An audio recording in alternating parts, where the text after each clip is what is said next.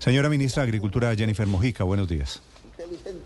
Muy buenos días, Néstor, y buenos días a toda la mesa y a la audiencia que nos escucha. Ministra, cuando lo dijo el presidente, ¿usted sintió que la estaban regañando?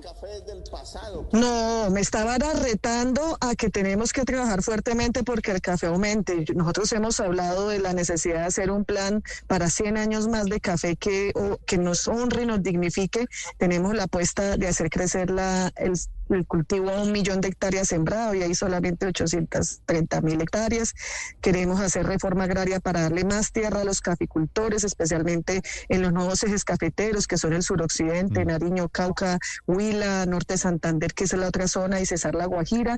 Y queremos hacer también que las capacidades de que, y fortalezas que tenemos de nuestro café de aroma se, se, arraiguen y se arraiguen con procesos de agroindustrialización. ¿Qué es lo que quiere decir? Lo acabamos de escuchar. La frase, la frase de él es textual. Y la ministra de Agricultura, dijo el presidente de la República, no se pone las pilas. ¿En qué es que usted no, es no si la ministra, dice, si la ministra, él me está retando, él me habla a mí con, con chanza, él es muy, muy amable en el trato que tiene con nosotros en nuestra esfera personal.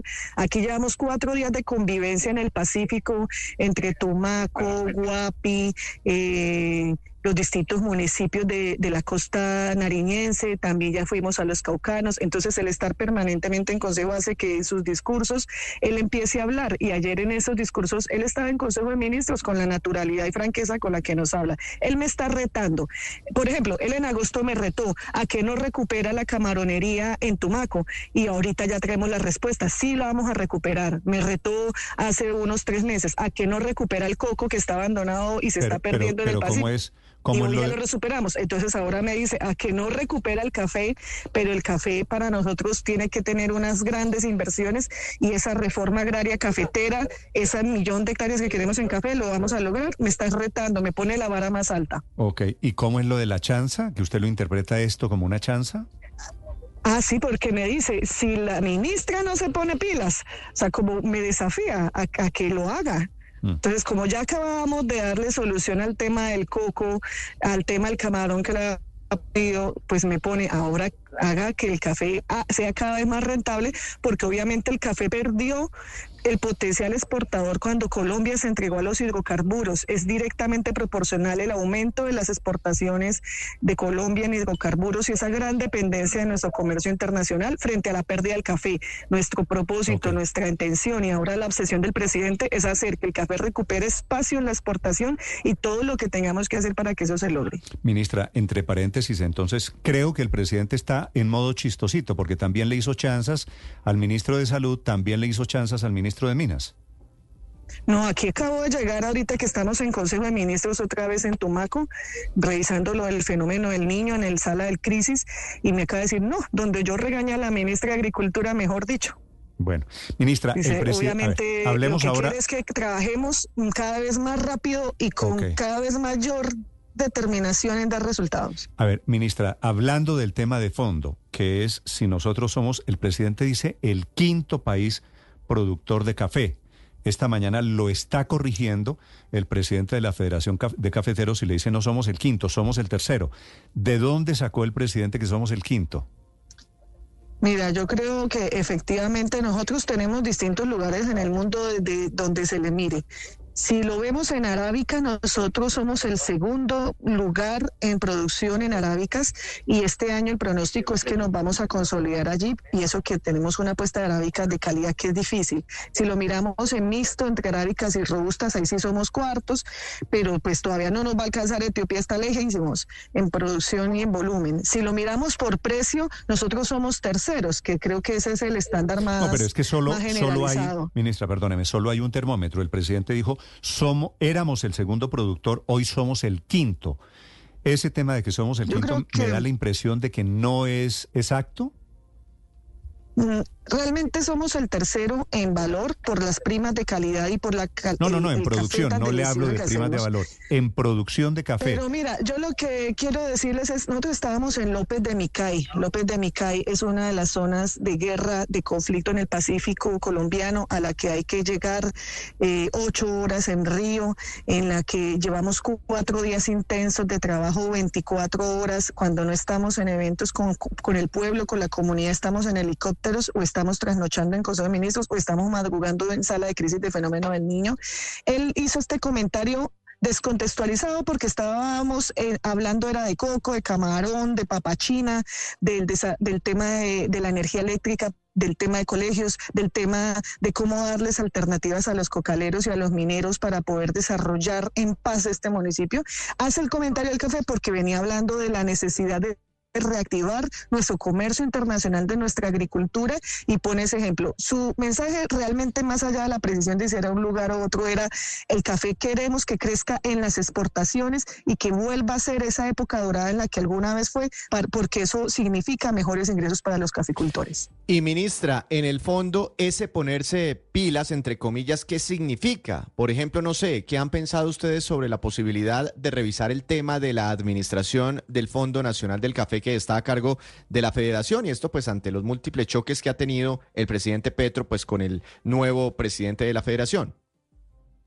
El gobierno nacional no ha parado su articulación y trabajo eh, con la Federación de Cafeteros en la participación en la Junta, en hacer avanzar cada vez más rápido todas las políticas internas sobre austeridad del gasto, se han venido avanzando, hace falta más profundidad.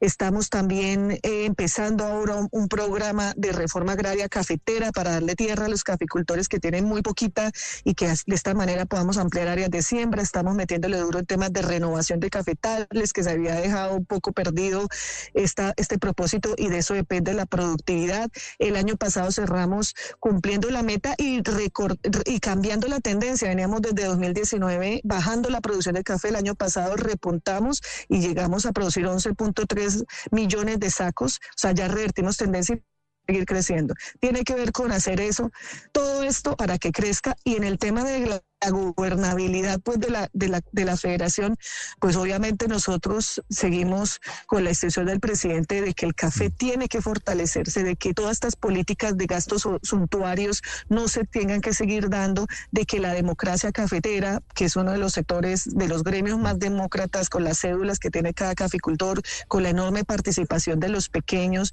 ahora queremos hacerle espacio a las políticas de género, la la caficultura porque venían siendo también un poco invisibilizadas, en los cafés especiales, a las nuevas zonas, porque generalmente la federación se ha concentrado en el eje cafetero tradicional, en los temas de estabilización de precios, o sea, es respirar en el oído y más que eso, trabajar conjuntamente en poder desarrollar, trabajar también con las cooperativas, que es el sector eh, solidario al que queremos llegar. Cuando usted y yo crecimos, ministra, y éramos chiquitos, oíamos el cuento de que el café colombiano era el mejor del mundo.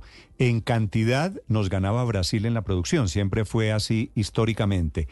¿Eso es posible recuperarlo?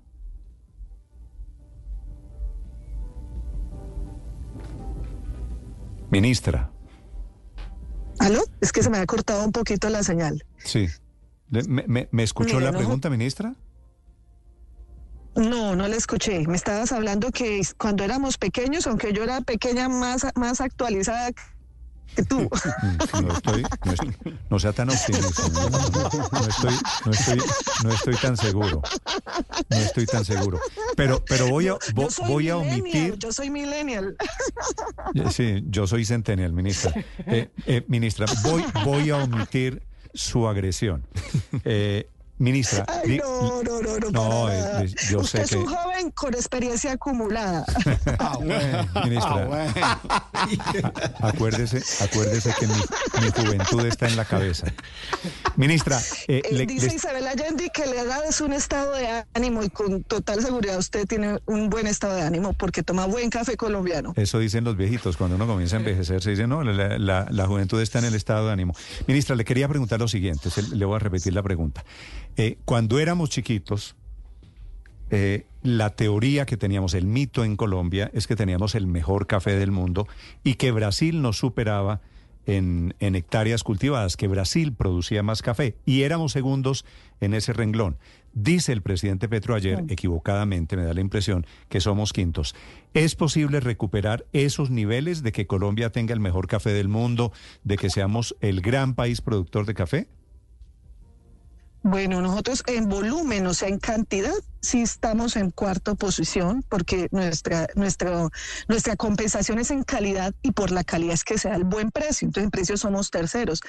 Según la Organización Internacional de Café, podemos tener la posibilidad este año, al terminar el año, llegar a un tercer puesto en volumen. Claro que sí podemos.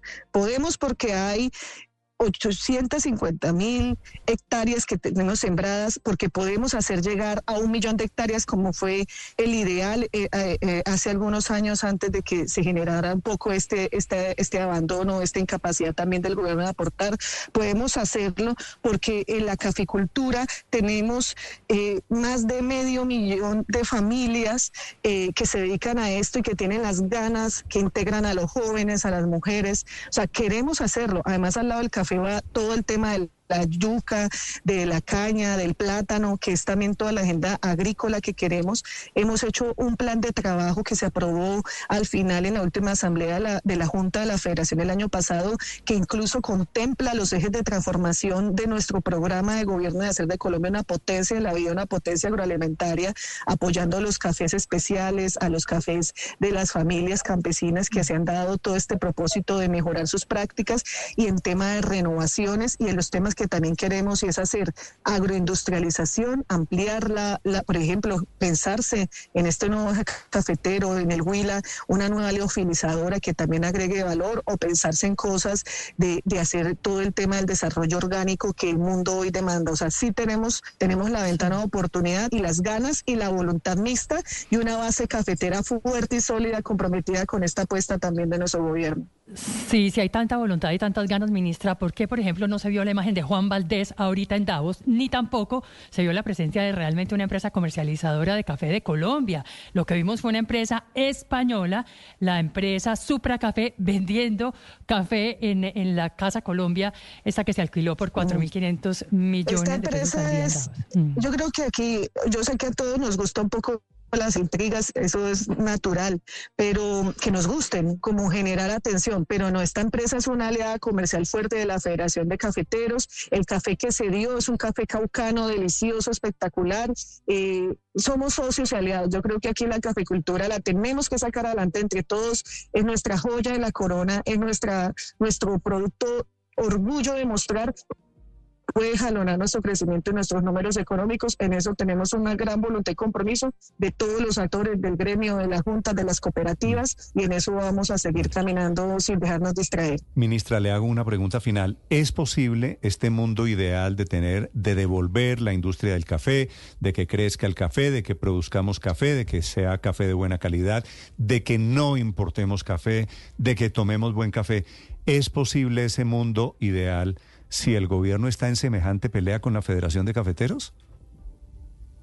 Nosotros no estamos en semejante pelea. Yo creo que aquí el presidente lo ha manifestado, él lo ha dicho varias veces, lo ha intentado explicar. A él no le gustó como la forma en la que se toman estas decisiones. Él había pedido que se suspendiera en su momento las elecciones para poder tener como una mayor tranquilidad y, garantías. Eso no se aceptó y se nombró. Pero más allá sobre eso nos tenemos que sobreponer porque lo que nos une es el café colombiano en el que nosotros queremos dejar impregnada nuestra huella de hacer de Colombia una potencia agrícola. El café nos puede jalonar toda esta capacidad cooperativa, organizativa de, de la caficultura. Es el producto campesino por excelencia y, en eso nosotros tenemos todas nuestras ganas muy puestas. diplomática, usted es muy diplomática, pero el presidente Petro está diciendo esta mañana, está diciendo desde allá, desde el Cauca, diciendo el regaño no es a la ministra, sino a la dirigencia tradicional del café. Sí. Mira, yo creo que Sí, ministra, la estoy oyendo, sí, señora. Sí, yo creo que él, hace el regaño porque efectivamente lo que está diciendo es que la dirigencia cafetera del gremio no se conectaba con las bases y en eso nosotros vamos a ser insistentes. Nosotros vamos a ser insistentes en que tiene que conectarse el gremio con las prioridades y las necesidades de las bases, que no puede haber gastos suntuarios, eh, que no se compadecen de la situación económica de los cafeteros. vamos a ser insistentes en que haya una participación de estos nuevos ejes estamos siendo exigentes en que las cooperativas son la base central de nuestra apuesta en la caficultura y es a través de ellas con las que hay que hacerlo. Y seguiremos siendo insistentes también en la urgencia de, de tomar decisiones. Por ejemplo, ya tomamos la decisión también de hacer una reforma legal que lo vamos a trabajar de la mano con toda la bancada caficultora independientemente de su partido para poder modificar las reglas del Fondo de Estabilización de manera que la parafiscalidad eh, sea dinámica y que en la época de vacas gordas de buenos precios ahorremos más para que en la época de crisis y vacas flacas podamos tener un, un buen fondo de compensación de los precios, de esta manera garantizar tranquilidad también a la caficultura. Vale, 929 es la ministra Jennifer Mojica, la ministra de Agricultura. Gracias, ministra. Feliz día. Gracias. Y además di una, una extra, se la doy aquí. A ver. Dimos la instrucción eh, a todo el sector de agricultura de que tienen que comprar en sus gastos, en sus compras institucionales, buen café colombiano de calidad, porque mejor lo nuestro. Vale. Gracias, ministra. La dejo, la dejo trabajar. 9 de la mañana, 30 minutos. Felipe. Néstor. Sobre, gracias.